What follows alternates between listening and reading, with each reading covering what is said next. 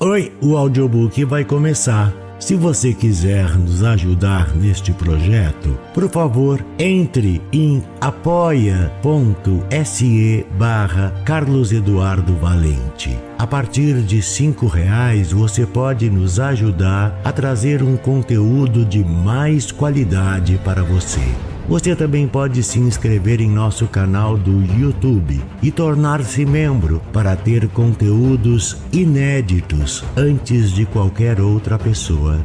Espero que gostem do que vão ouvir. Um grande abraço a todos. Use seu fone de ouvido para uma maior imersão. Do narrador Carlos Eduardo Valente. Contato carlão50 arroba gmail.com Sobre a água de Guy de Maupassant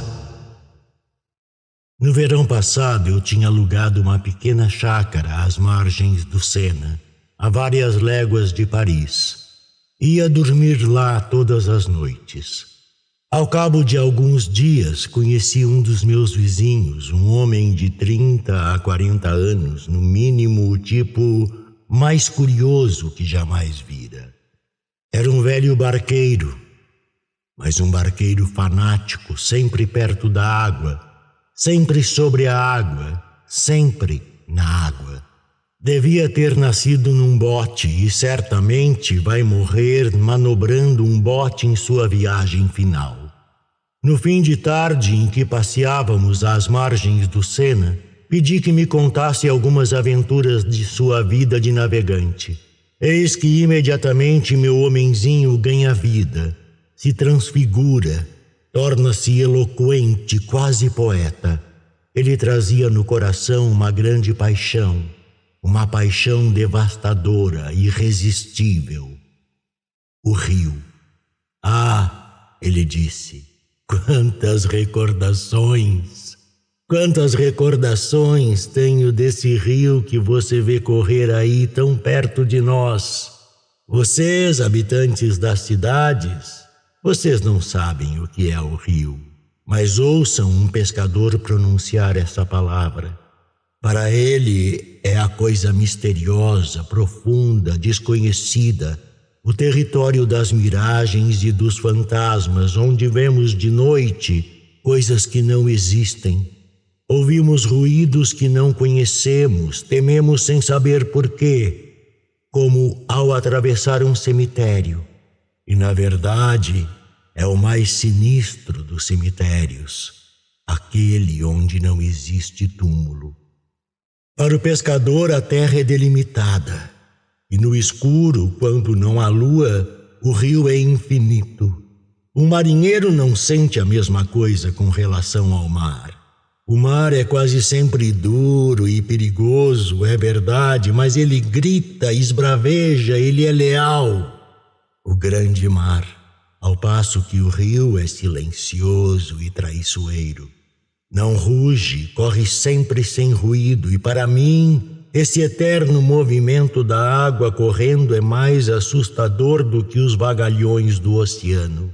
Alguns fantasistas afirmam que o mar esconde em suas entranhas imensos territórios azulados, onde os afogados erram por entre peixes enormes, em meio a misteriosas florestas e grutas de cristal. O rio tem somente profundezas escuras onde se apodrece na vasa. Porém, ele é lindo quando brilha sob o sol nascente, marulhando suavemente entre as margens cobertas de juncos que murmuram. O poeta, falando do oceano, disse: Ó oh, vagas que conheceis lúgubres histórias, vagas profundas temidas pelas mães ajoelhadas, vós, Vós que vos conteis tais histórias quando as marés são elevadas, e é isso que vos dá dessas vozes desesperadas que tende a noite quando vindes até nós. Pois bem, penso que as histórias sussurradas pelos juncos delgados com suas vozes baixinhas e tão suaves podem ser ainda mais sinistras que os dramas lúgubres contados pelas vociferações das ondas. Mas já que você pergunta sobre alguma das minhas recordações, vou lhe contar uma aventura esquisita que me aconteceu aqui mesmo faz uns dez anos. Eu morava, como ainda hoje, na casa da senhora Lafon e um dos meus melhores companheiros, Louis Bernet, que agora renunciou aos barcos, a seus adereços e a sua displicência para ingressar no Conselho de Estado, estava instalado no vilarejo de C, duas léguas abaixo Jantávamos juntos todas as noites, ora na casa dele, ora na minha. Uma noite eu voltava sozinho e bastante cansado, trazendo a duras penas meu pesado barco rio acima, um oceano de doze pés que utilizava sempre à noite. E parei alguns segundos para tomar fôlego perto da ponta dos juncos. Lá, mais ou menos 200 metros antes da ponte da estrada de ferro. Era uma noite magnífica. A lua resplandecia, o rio cintilava, a brisa era calma e agradável. Aquela tranquilidade me tentou. Disse a mim mesmo que me faria bem fumar meu cachimbo naquele lugar. A ação seguiu o pensamento. Peguei a âncora e a joguei no rio. O bote que descia outra vez com a correnteza arriou sua cadeia até o fim e parou. Eu me sentei na popa, no meu agasalho de pele, tão comodamente quanto me foi possível. Não se ouvia nada, mas nada mesmo. Só de vez em quando eu pensava ouvir um barulhozinho quase imperceptível da água junto à margem e distinguia os ramos de juncos mais altos que assumiam formas surpreendentes e, por momentos, pareciam se agitar. O rio estava perfeitamente tranquilo, mas me sentia agitado pelo silêncio extraordinário que me rodeava. Todos os bichos, rãs e sapos, estes cantores noturnos dos charcos, estavam calados. De repente, perto de mim, à minha direita, uma rã coachou. Estremeci. Ela se calou. Não ouvi mais nada e decidi fumar um pouco para me distrair. Mas, embora fosse um fumador inveterado, não consegui. Na segunda tragada, o meu coração se alterou e parei. Pus-me a cantarolar. O som da minha voz era insuportável. Então me estendi ao fundo do bote e olhei para o céu. Durante algum tempo permaneci tranquilo, mas em seguida os pequenos movimentos do barco me inquietaram. Pareceu-me que ele fazia bordejos enormes em zigue-zague, tocando alternadamente as duas margens do rio. Depois pensei que algum ser ou força invisível puxava-o lentamente para o fundo da água e o reerguia em seguida para deixá-lo cair de novo. Eu era jogado de um lado a outro como se no meio de uma tempestade. Ouvi ruídos à minha volta. Pus-me de pé de um salto. A água cintilava, tudo estava calmo. Compreendi que eu estava com os nervos um pouco debilitados e decidi ir embora. Puxei a corrente, o barco se pôs em movimento, mas logo senti uma resistência. Puxei mais forte, a âncora não veio. Ficava presa em alguma coisa no fundo da água e eu não conseguia erguê-la. Recomecei a puxar, mas inutilmente. Então apanhei os remos e fiz o barco dar a volta levando-o a montante para mudar a posição da âncora. Foi em vão. Ela continuava presa. Fui tomado pela cólera e sacudi a corrente com raiva. Nada se moveu. Desanimado, sentei e comecei a refletir sobre a situação. Eu não podia pensar nem em rebentar a corrente, nem em soltá-la da embarcação, porque ela era enorme e estava engastada na proa, numa tora de madeira mais grossa do que meu braço.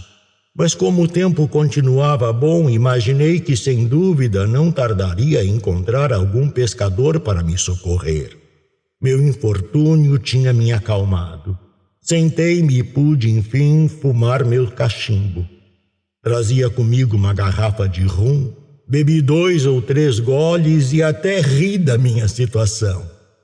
Fazia bastante calor, de modo que, em último caso, poderia passar a noite ao relento sem grandes problemas. De repente, um ligeiro golpe ressoou contra o casco do barco. Levei um susto e um suor frio me gelou dos pés à cabeça.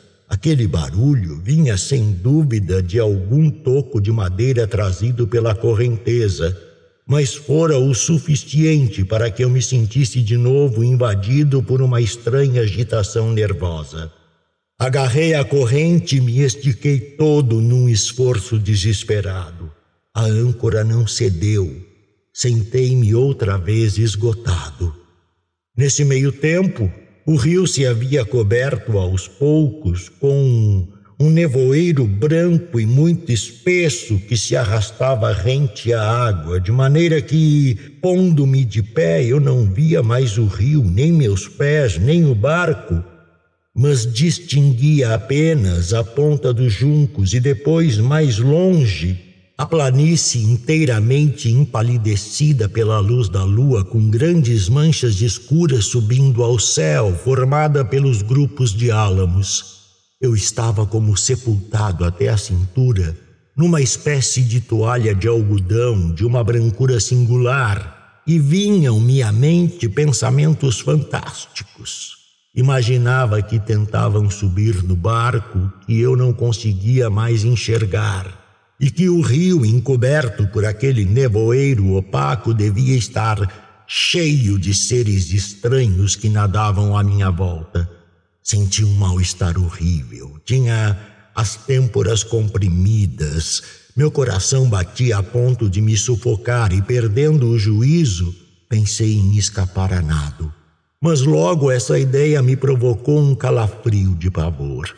E me vi, perdido, nadando a esmo naquela bruma espessa, me debatendo no meio da vegetação dos juncos, os quais não poderia evitar, arquejando de medo, não enxergando a margem, não encontrando mais o barco e eu tinha a impressão de que me sentiria puxado pelos pés direto ao fundo daquela água escura. De fato, como eu seria obrigado a subir a correnteza ao menos por uns 500 metros antes de encontrar um lugar livre de vegetação e de juncos onde pudesse dar pé, haveria para mim nove chances em dez de eu não conseguir me orientar no nevoeiro e de me afogar por melhor nadador que fosse. Tentei manter a razão. Sentia a vontade bem determinada de não ter medo, mas havia em mim outra coisa além da vontade, e essa coisa sentia medo. Me perguntei sobre o que poderia temer. Meu eu corajoso debochou de meu eu covarde e jamais percebi tão clara quanto naquela noite a oposição dos dois seres que existem em nós, um querendo, o outro resistindo e os dois triunfando alternadamente. Aquele medo estúpido e inexplicável continuava crescendo e transformava-se em terror. Eu permanecia imóvel, os olhos abertos, o ouvido espichado e à espera. De que eu não sabia, mas devia ser algo terrível. Acho que se um peixe tivesse resolvido saltar fora d'água, como frequentemente acontece, nada mais teria sido preciso para me fazer cair duro, inconsciente. Entretanto, com um esforço muito grande, terminei por mais ou menos recobrar a razão que me escapava. Apanhei outra vez a garrafa de rum e bebi numa golada. Então tive uma ideia e me pus a berrar com todas as forças, voltando-me sucessivamente para os quatro pontos do horizonte. Quando a garganta não aguentou mais, escutei. Um cão uivava muito longe. Bebi de novo e me estendi ao comprido no fundo do barco. Fiquei assim talvez uma hora, talvez duas, sem dormir, os olhos abertos, com pesadelos me rondando. Não tinha coragem de me levantar e, no entanto, desejava intensamente fazê-lo. Adiava de minuto em minuto.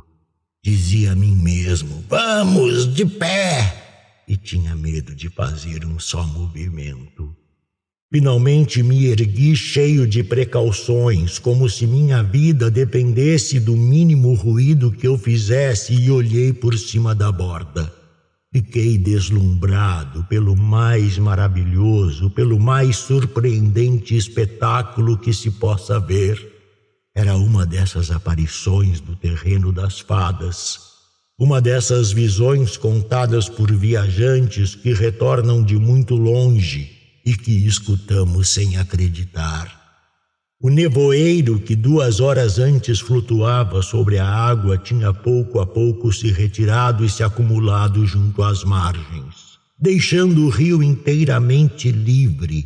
Ele havia formado sobre cada ribanceira um cerro ininterrupto de seis ou sete metros que brilhava sob a lua com um esplêndido clarão de neve de sorte que se via apenas o rio laminado de fogo entre aquelas duas montanhas brancas. E lá em cima, lá em cima, sobre minha cabeça, abria-se, cheia e ampla, uma grande lua brilhante no meio de um céu azulado e leitoso. Todos os bichos aquáticos tinham despertado.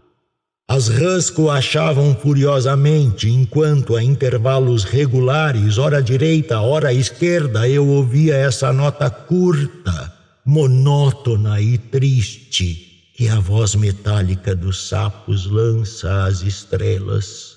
Coisa estranha. Eu não sentia mais medo. Estava no meio de uma paisagem tão extraordinária que mesmo as maiores excentricidades não teriam conseguido me surpreender. Quanto tempo aquilo durou, não sei, pois terminara por adormecer. Quando voltei a abrir os olhos, a lua estava encoberta, o céu cheio de nuvens. A água marulhava de forma sinistra, o vento soprava, fazia frio, a escuridão era profunda. Bebi o que me restava do rum. Em seguida, escutei, tiritando, os juncos sendo deslocados e o ruído funesto do rio. Tentei enxergar, mas não pude distinguir nem meu barco, nem minhas próprias mãos que eu trazia para perto dos olhos. Porém, aos poucos, a espessura daquele negror diminuiu. De repente julguei que uma sombra deslizava muito perto de mim. Soltei um grito e uma voz respondeu. Era um pescador. Chamei-o e ele se aproximou e eu lhe contei meu problema. Ele então pôs seu barco borda a borda com o meu e juntos puxamos a corrente. A âncora não se moveu. O dia começava a raiar sombrio, cinza, chuvoso, gelado um daqueles dias que nos trazem tristezas e desgostos. Avistei outro barco. Nós o chamamos, gritando com as mãos em concha. O homem que o navegava juntou seu esforço aos nossos. Então, pouco a pouco, a âncora foi cedendo. Ela subia, mas devagar, muito devagar e carregada de um peso considerável.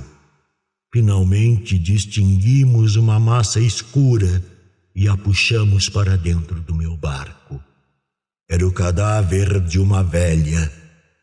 Uma velha com uma enorme pedra amarrada ao pescoço.